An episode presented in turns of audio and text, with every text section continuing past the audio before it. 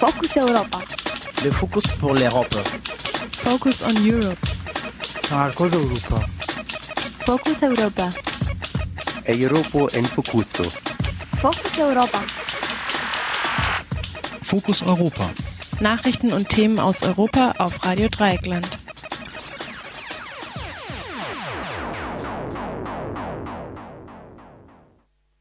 Hallo und herzlich willkommen zu Fokus Europa Spezial am 4. Oktober 2013. Heute verantwortlich für die Sendung ist die Maike. Fokus Europa ist die Europasendung bei Radio Dreieckland, kofinanziert vom Europäischen Parlament. In unserem wöchentlichen Spezial widmen wir uns schwerpunktmäßig einem besonderen aktuellen Thema in Europa. Heute wird es aus aktuellem Anlass um Rassismus und Neofaschismus in Griechenland gehen. In unserem ersten Beitrag gibt der Politologe Paul Kleise einen Einblick in die Logik des Sparens. Außerdem hat RDL die Politikwissenschaftlerin Caroline Philipp zum Mord an dem antifaschistischen Rapper Killer P befragt. Last but not least schildert in unserem letzten Beitrag ein afrikanischer Migrant, der über mehrere Jahre in Griechenland lebte, seinen Alltag dort. Oui, la vie pour moi là-bas, c'était très, très difficile. Okay. Ma journée. Das Leben für mich dort war sehr, sehr schwierig. Ich habe um 10 Uhr das Haus verlassen, bin an den Strand gegangen, wenn es Sommer war, habe versucht, etwas zu verkaufen. Es gibt rassistische Organisationen, die dort sind, jeden Abend.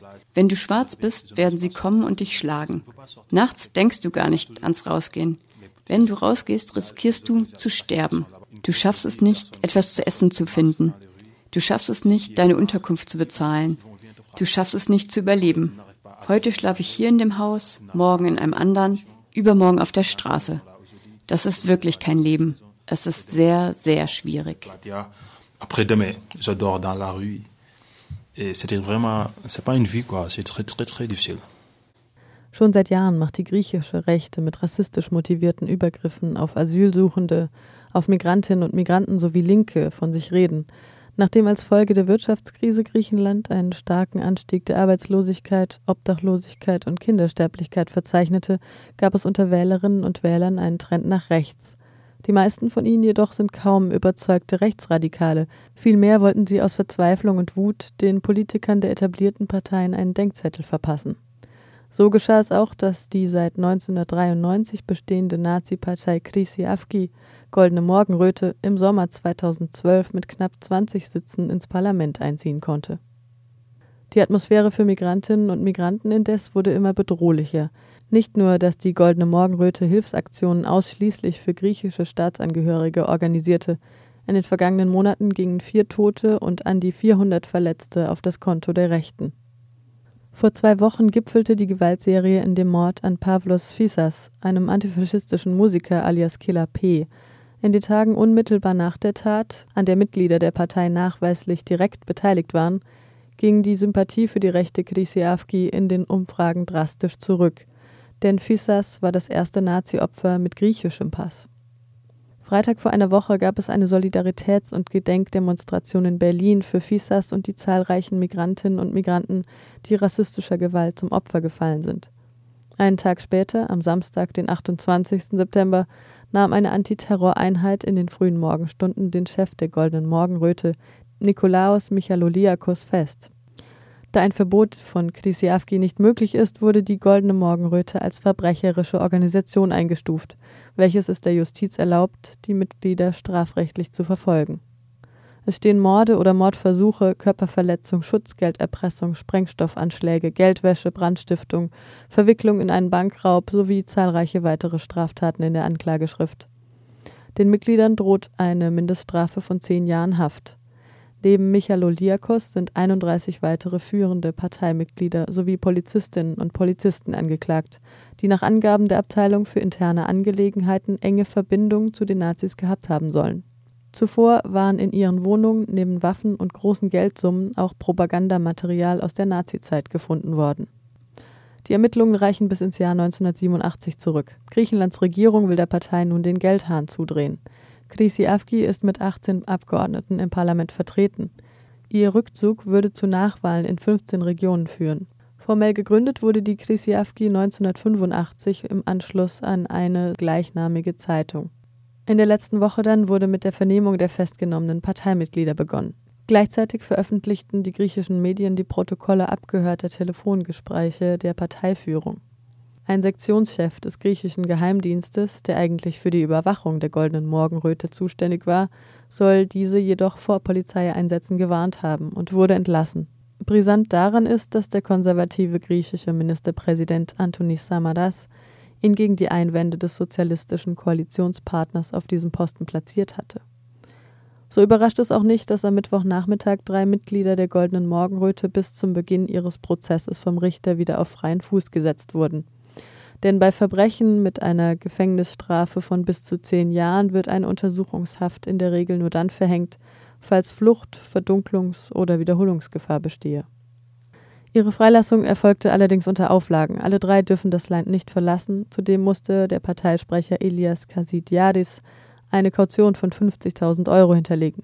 Beim Verlassen des Gerichtsgebäudes am Mittwochnachmittag beleidigte und misshandelte er wartende Journalisten. Dem Nahkampfexperten und Waffen-SS-Fan Kassidiadis haben bereits handgreifliche Übergriffe auf zwei linke Politikerinnen im Live-Fernsehen nach dem Einzug von Klisiavki ins Parlament im Sommer letzten Jahres einen zweifelhaften Bekanntheitsgrad eingebracht. Er erklärte am gestrigen Donnerstag, es handle sich um eine miserable Intrige gegen die Partei, die vom Ausland diktiert sei. Obwohl Samadas noch wenige Stunden zuvor bei einem Besuch in den USA frohlockte, er würde die Rechtsradikalen, Zitat, zerquetschen und die Obrigkeit immer wieder darauf hinwies, die Anklage würde weiterhin bestehen, werten viele Stimmen die Freilassung der drei als Rückschlag im Kampf gegen Rechtsextremismus in Griechenland. Der Parteichef der Goldenen Morgenröte, Michaloliakos, muss derweil ins Hochsicherheitsgefängnis. Ihm drohen 20 Jahre Haft. Der Vorwurf, er habe seine Partei in eine verbrecherische Vereinigung umgewandelt.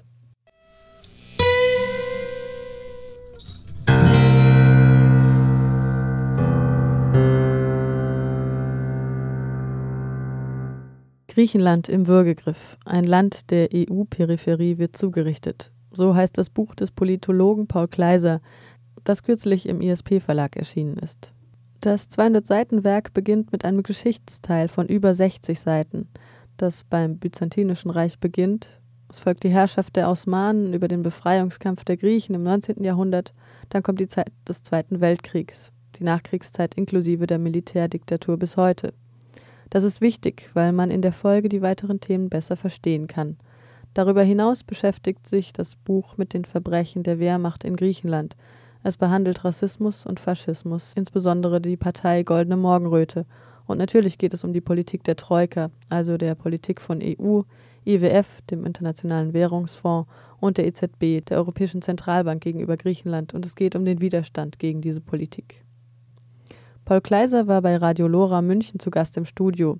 Als erstes skizziert er die Politik der Troika, die ja seit 2010 in der Form sogenannter Memoranden daherkommt. Die griechische Krise ist im Grunde das Ineinandergreifen von drei miteinander verbundenen Krisensituationen. Die erste Krise ist natürlich die Finanz- und Wirtschaftskrise, die 2007 in den USA ausgebrochen ist und eben die Entwicklung in den USA und in Europa, dass man versucht hat, die Bankenkrise zu lösen, indem man die Schulden der Banken verstaatlicht hat. Und von dieser Entwicklung war Griechenland ebenfalls ebenfalls deutlich stärker betroffen als viele andere Länder.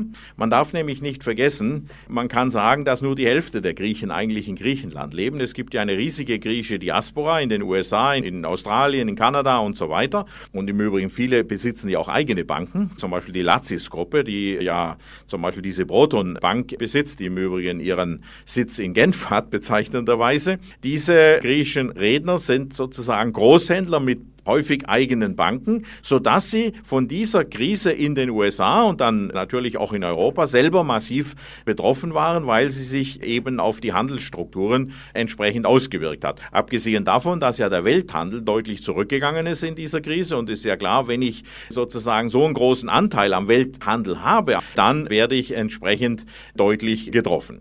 Der zweite Punkt, um den es geht, ist die sogenannte Euro-Krise. Wir haben eben das grundlegende Problem, dass Griechenland dem Euro beigetreten ist, sehr stark auf dem Hintergrund dessen, dass die Drachme eine sehr weiche Währung war, mit einer Inflationsrate, wenn man die Zeit, also die zwölf Jahre vor Einführung des Euro betrachtet, dann hat die Drachme damals 86 Prozent ihres Wertes verloren. Man hat natürlich sich erhofft, dass durch die Einführung des Euro einerseits eine entsprechende Währungsstabilität entstünde und andererseits, und das ist ja ein Beiprodukt der schwachen Währung, der schwachen Drachme, dort waren die Zinsen gigantisch hoch. Die Zinsen waren ja häufig 25 bis 30 Prozent. Und zunächst mal hat es ja auch funktioniert. Die griechische Wirtschaft ist sehr, sehr deutlich gewachsen, weil eben die Zinsen fast auf europäisches Niveau runtergefallen sind. Das hat natürlich dann wiederum eine Entwicklung ausgelöst, die selber mit für die Krise ziemlich wichtig ist, nämlich die Tatsache, dass hier dann ein gigantisches Wohnungsbauprogramm oder überhaupt Immobilienbauprogramm sich entwickelt hat durch die geringen Zinsen. Und es gibt natürlich ähnlich wie in Spanien, in Griechenland Tausende und jetzt durch die Arbeitslosigkeit und so fort natürlich Hunderttausende von leerstehenden Wohnungen. Der Staat hat bisher gezögert, dazu Zwangsversteigerungen überzugehen, aber das will er ja eventuell nächstes Jahr machen, wobei ja klar ist, dass dann diejenigen, die es sich leisten können, dort Wohnungen und Häuser für ein Schnäppchen bekommen können. Also das ist einer der Gründe, warum der griechische Staat da zögert. Und der dritte Punkt in dieser Entwicklung, den haben wir teilweise schon dargestellt, ist natürlich die Situation in Griechenland selber. Die Einführung des Euro beziehungsweise der Beitritt zur EU, der ja für die PASOK-Regierung, die den vollzogen hat, damals in gewisse Abwendung von der großen Schutzmacht USA war. Man darf ja nicht vergessen, die Militärdiktatur in Griechenland ist ja mit massiver Hilfe von CIA und Amerikanern installiert worden und die Amerikaner hatten da über ihre Gesandten ja auch die Hand drauf und von daher waren die Amerikaner und teilweise sind sie es noch in Griechenland ja ungeheuer verhasst. Und von daher hat dann die PASOK, also die neue linke Partei von Papandreou, der übrigens eigenartigerweise ja Professor in den USA gewesen war vorher, hat dann eben einen anti-amerikanischen Kurs gefahren. Zunächst mal so ein bisschen in Richtung Verbindungen zur dritten Welt aufbauen und so weiter, Richtung Neutralität, aber effektiv hat sich dann die Entwicklung in Richtung Europa vollzogen. Also Integration in die EG bzw. später EU und so weiter. Das war in gewisser Weise die Alternative zu dieser starken Bindung an die USA. Diese Entwicklung hat eben dann dazu geführt, dass in Griechenland das europäische Kapital sich massiv ausgebreitet hat. Griechenland hat ja in den 50er und 60er Jahren versucht, eine eigene Industrialisierung zu machen und hatte auch gewisse Erfolge. Und diese eigenständige Entwicklung der Industrie wurde zu großen Teilen durch den Beitritt der EU und dann natürlich vor allem auch durch den Beitritt zum Euro zunichte gemacht. Denn die griechischen Unternehmer waren in den allermeisten Fällen gegenüber der überlegenen Konkurrenz, vor allem aus Deutschland, natürlich überhaupt nicht konkurrenzfähig. Ich will das an einem Beispiel deutlich machen. Als ich zum ersten Mal in Griechenland war, 79 oder 80 glaube ich, da gab es überall noch griechische Kühlschränke, es gab griechische Waschmaschinen und so weiter. Oder es gab sogar griechische Lastkraftwagen. Diese ganzen Produkte sind komplett vom Markt verschwunden. Bei den Lastkraftwagen, da wurde das ganze System inklusive Vertrieb von Mercedes aufgekauft, wobei man auch nie genau weiß, welche Schmiergelder und entsprechenden Machenschaften da auch eine Rolle gespielt haben. Und bei den Haushaltsgeräten haben sich Siemens und Bosch und glaube noch Philips den Markt da geteilt. Das heißt also, die griechischen Produkte, die im Grunde für den nationalen Markt produziert worden waren, die waren natürlich dann nicht mehr konkurrenzfähig, weil wahrscheinlich teurer als die deutschen Produkte, die einfach viel, viel größere Serien herstellen konnten. Und insofern wurde Griechenland mehr und mehr entindustrialisiert. Es ist ja von den etwas größeren Ländern der EU das Land mit der geringsten industriellen Dichte überhaupt. Und es wurde eben mehr und mehr, der Professor Sen hat ja mal den Begriff für Deutschland, wo es natürlich schwachsinnig ist, der Basarökonomie gebraucht. Also wenn man diesen Begriff verwenden möchte, dann kann man sagen, heute ist Griechenland in großen Teilen eine Basarökonomie. Ich habe das ja Dienstleistungsökonomie genannt. Das heißt also, das Land hat vor allem Dienstleistungen anzubieten, Tourismus beispielsweise natürlich, aber auch sonstige Dienstleistungen und produziert immer weniger selber. Und das ist natürlich ein Riesenproblem, weil eine Dienstleistungsökonomie einerseits extrem abhängig ist von den Konjunkturen etwa Europas oder überhaupt der Welt und zweitens, weil eine Dienstleistungsökonomie zu relativ hohen Preisen führt, die man ja auch in Griechenland beobachten kann. In Griechenland ist das Preisniveau in vielen Bereichen sogar höher als in Deutschland. Na gut, die Politik der Troika ist eine klassische neoliberale Politik. Die geht sozusagen von der Vorstellung aus, die Griechen haben zu viel ausgegeben, das muss jetzt runtergefahren werden mit aller Gewalt und dann bekommen sie ganz bestimmte Kredite, wobei diese Kredite nur dazu dienen, die Schulden zu tilgen oder die Zinsen zu zahlen zahlen. Das heißt, die griechische Bevölkerung hat von diesen Krediten überhaupt nicht. Zum Beispiel waren die Gesundheitsausgaben in Griechenland ähnlich hoch wie die deutschen, also zwischen 10 und 11 Prozent des Bruttoinlandsproduktes. Und die mussten jetzt mit Gewalt auf 6 Prozent runtergedrückt werden. Das heißt, es sollten zwischen 30 und 40 Milliarden eingespart werden im Gesundheitssektor. Und das hat eben zum Ergebnis, dass ein großer Teil der Bevölkerung keine Krankenversicherung mehr hat. Viele Menschen sterben in Griechenland an durchaus heilbaren Erkrankungen. Das muss man ganz klar sehen. Auch die Kindersterblichkeit ist ja massiv hochgestellt. Du schreibst ja so schön in deinem Vorwort, ich zitiere das mal, in einem Bericht gab der IWF Anfang Juni 2013 zu, dass es, Zitat, einen sehr großen Unterschied gebe zwischen den eigenen Vorhersagen und der eingetretenen Realität. Und dann schreibst du weiter, doch die Politik des Kahlschlags geht weiter. Warum? Das ist doch Schwachsinn ist an für sich Schwachsinn, aber dahinter steckt eben diese neoliberale Austeritätsideologie.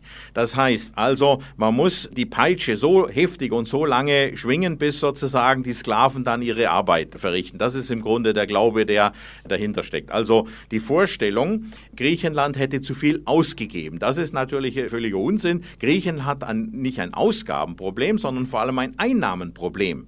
Es gibt ja Steuerrückstände von 42 Milliarden, wobei der größte Teil wird nie eingetrieben werden können, weil inzwischen haufenweise Firmen, die da Steuern geschuldet haben, schon pleite sind und weil dieser Deindustrialisierungsprozess in der Krise gerade massiv weitergegangen ist. Das heißt, diese Politik, das Land auszupressen wie eine Zitrone, führt zu einer Massenverarmung und auch jetzt wird immer groß behauptet, es würde aufwärts gehen. Die Zahlen sprechen eine andere Sprache. Das sogenannte Minuswachstum in diesem Jahr liegt bei über 5 Prozent und das heißt also, diese Rutsche nach nach unten ist beschleunigt. Richtig wäre selbstverständlich, Kredite zu vergeben für ein Aufbauprogramm für Griechenland, aber das würde den Bruch mit der vorherrschenden Ideologie in den europäischen und weltweiten Institutionen voraussetzen.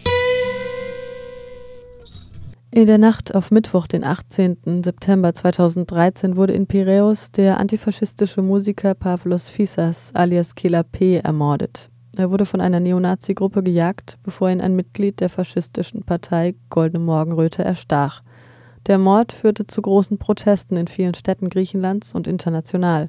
Über die Hintergründe sprach Kollegin Johanna mit Caroline Philipp.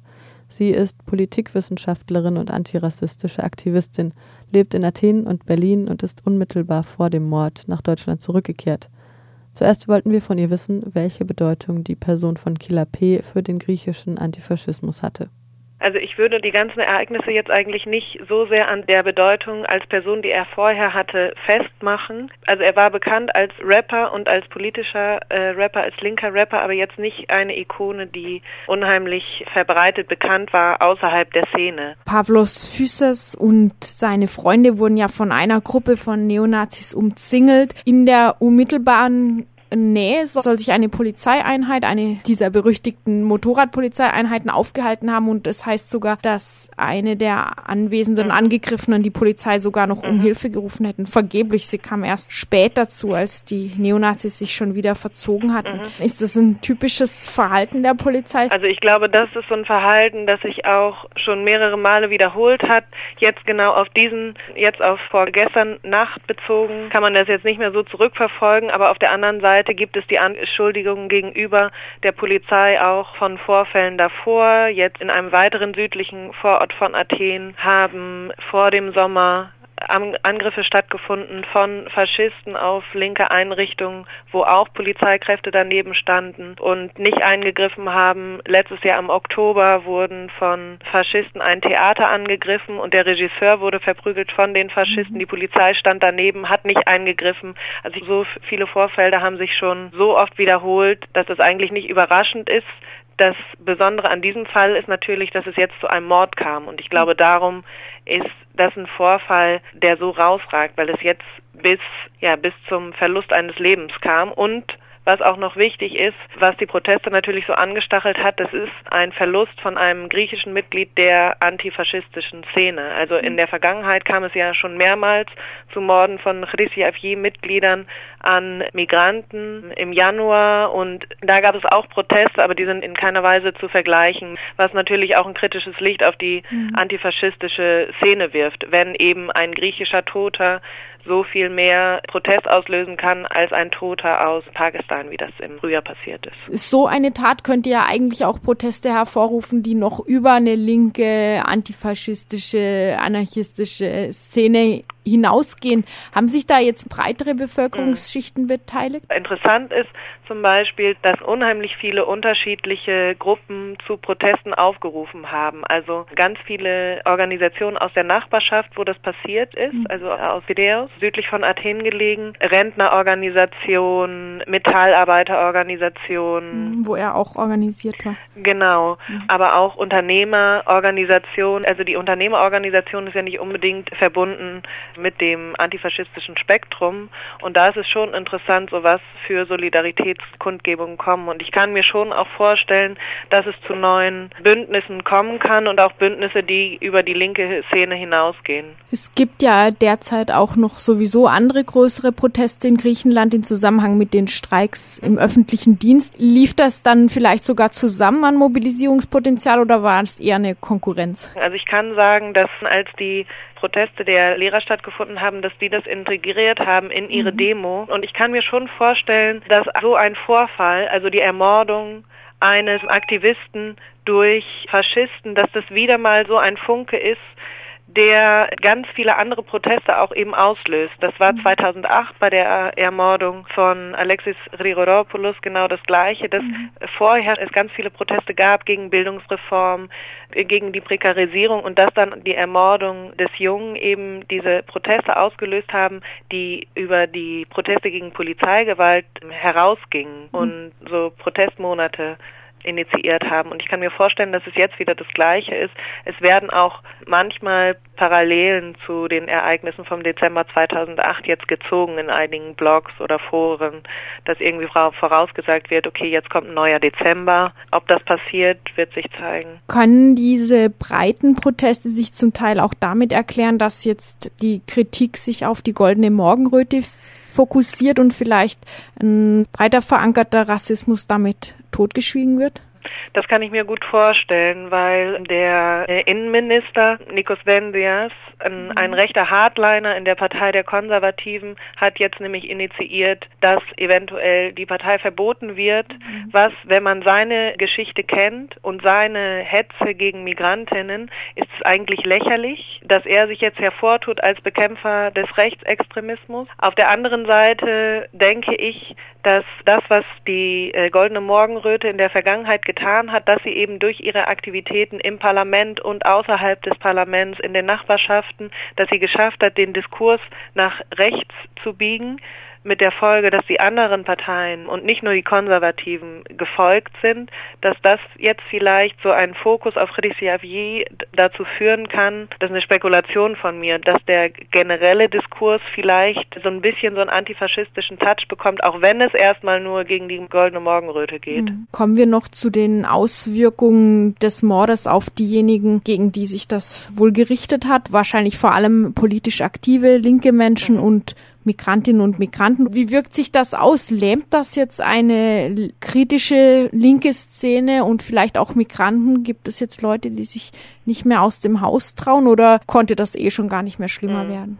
Ich glaube ehrlich gesagt, die Atmosphäre der Lähmung war eher davor verbreitet. Also diese Atmosphäre der Lähmung, okay, die Christiavji sind so wahnsinnig aktiv, sind überall dabei, uns mit ihren gewalttätigen Aktionen einzuschüchtern. Und ich hatte eher das Gefühl, dass so eine Atmosphäre des Wartens verbreitet ist. Also es wird gewartet darauf, dass im Herbst wieder Proteste gegen die Kürzungsmaßnahmen stattfinden und es war so eine wartende Atmosphäre, okay, wann bringt die Christiavi mit ihren Aktionen denn das fast zum Überlaufen? Es gab ja auch letzte Woche schon eine Aktion von Parteimitgliedern der Goldenen Morgenröte, die ein Büro der Kommunistischen Partei gestürmt haben und acht Mitglieder krankenhausreif geschlagen haben, was unheimlich viel Empörung ausgelöst hat, aber noch nicht dieses, okay, jetzt machen wir endlich was. Das ist eher so was, was natürlich tragisch ist, dass so ein Vorfall erst passieren musste, damit wieder viel Aktion passiert und eben antifaschistische Aktion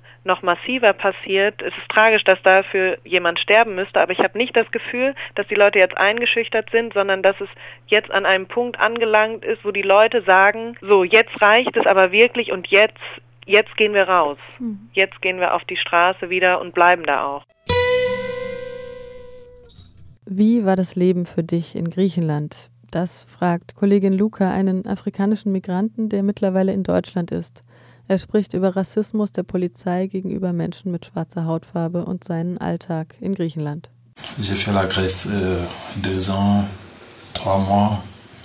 La situation n'était Ich war zwei Jahre und drei Monate in Griechenland. Wenn du Afrikaner bist und eine schwarze Haut hast, ist die Situation unerträglich. Es gibt viele verschiedene Sachen. Es gibt den Rassismus. Es gibt Leute, die dir sagen, du bist nicht von hier, geh in deine Heimat zurück. Es ist sehr schwierig. Es gibt die Polizei dort, die rassistisch ist, die Regierung, die Bevölkerung. Okay, 40 Prozent der Bevölkerung sind in Ordnung, sind antirassistisch. Aber wenn 60 Prozent der Bevölkerung rassistisch sind, wiegt das sehr schwer. Si, si y a 60% de racisme, c'est grave. C'est ça le problème. Hier, äh, vous avez dit Gestern habt ihr erzählt, dass die Polizei bei rassistischen Übergriffen nicht einschreitet. Sie tut nichts. Violence contre les Noirs, les, les polices fait rien. Ouais, moi j'ai vécu une expérience comme ça. Euh. Ich habe so eine Erfahrung gemacht. In Griechenland, in dem Viertel Pangradi, nahe des Zentrums. Ich bin um 7 Uhr abends spazieren gegangen. Ich habe dort eine Person getroffen, die mich angehalten hat. Sie hat Fige Malaka zu mir gesagt. Sie hat mich beleidigt. Und wir haben gestritten. Die Polizei kam, zweimal zwei auf dem Motorrad. Sie machte nichts, blieb an der Seite. Der Typ konnte mich beleidigen, wie er wollte. Ich konnte ihn nicht schlagen. Ich wusste, wenn ich ihn schlage, werde ich verhaftet. Die Polizei wartete nur darauf, mich zu verhaften. So ist die Situation. Die Polizei unterstützt diese Leute. Und es gibt viele von diesen Leuten. Zum Beispiel, wenn du auf dem Markt bist und einen Streit mit einem Griechen hast, kommt die Polizei, nimmt dich mit auf die Polizeistation und schlägt dich. Wie soll die Polizei nicht auf Seiten der Rassisten sein? Wenn sie bei einem Streit von einem Schwarzen und einem Blonden dem Schwarzen sagen, dich sperren wir ein und sperren ihn ein, und dem Blonden lassen sie in Ruhe. Weißt du? Sie fragen nicht nach Erklärungen. Du bist schwarz. Also nehmen wir dich mit. Auf die Wache. Wenn du kein Glück hast, werden sie dich schlagen. Wenn du Glück hast, bist du nach drei Stunden wieder aus dem Gefängnis. Wenn du kein Glück hast, bleibst du zwei, drei Monate im Gefängnis. Blanc, tu sais, quand il vient, ne te demande pas d'explication. Tu es mavro, comme on dit ça, mavro en grec c'est noir. Tu es noir, donc sûrement on va t'amener à la police, c'est ça. Et si tu n'as pas la sens, ils vont te frapper. Si tu as la sens, c'est la prison pour trois heures de temps, peut-être une semaine. Il y a des gens qui se fait deux mois, trois mois. Si tu as la sens, c'est trois heures de temps ou une semaine. Si tu n'as pas la sens, tu restes là, tu ne sors pas. Du hast einige Jahre in Griechenland gelebt. Wie war das Leben für dich dort? Pour toi? Oui, la vie pour moi là-bas, c'était très, très difficile. Okay. Ma journée, Das Leben für mich dort war sehr, sehr schwierig. Mein Tag sah so aus. Versuchen, etwas zu verkaufen, um etwas zu essen zu haben. Ich habe um 10 Uhr das Haus verlassen, bin an den Strand gegangen, wenn es Sommer war, habe versucht, etwas zu verkaufen. Um vier bin ich zurückgekehrt und wagte nicht mehr rauszugehen. Ich wollte nicht mehr rausgehen, weil es immer ein Risiko gab. Es gibt rassistische Organisationen, die dort sind, jeden Abend. Jeden Abend laufen sie in Gruppen von zwei bis 15 Personen durch die Straßen. Wenn du schwarz bist, werden sie kommen und dich schlagen. Also traust du dich nicht, das Haus zu verlassen. Nachts erst recht nicht. Nachts denkst du gar nicht ans Rausgehen. Wenn du rausgehst, riskierst du zu sterben. Es ist dein Leben. Ich bin dort nachts nie rausgegangen. Es ist ein sehr schwieriges Leben. Du schaffst es nicht, etwas zu essen zu finden. Du schaffst es nicht, deine Unterkunft zu bezahlen. Du schaffst es nicht zu überleben. Heute schlafe ich hier in dem Haus, morgen in einem anderen, übermorgen auf der Straße. Das ist wirklich kein Leben. Es ist sehr, sehr schwierig. Après-demain, je dors dans la rue. C'est pas une vie, quoi. C'est très, très, très difficile. Das war Fokus Europa von Radio Dreieckland. Produziert mit finanzieller Unterstützung des Europäischen Parlaments.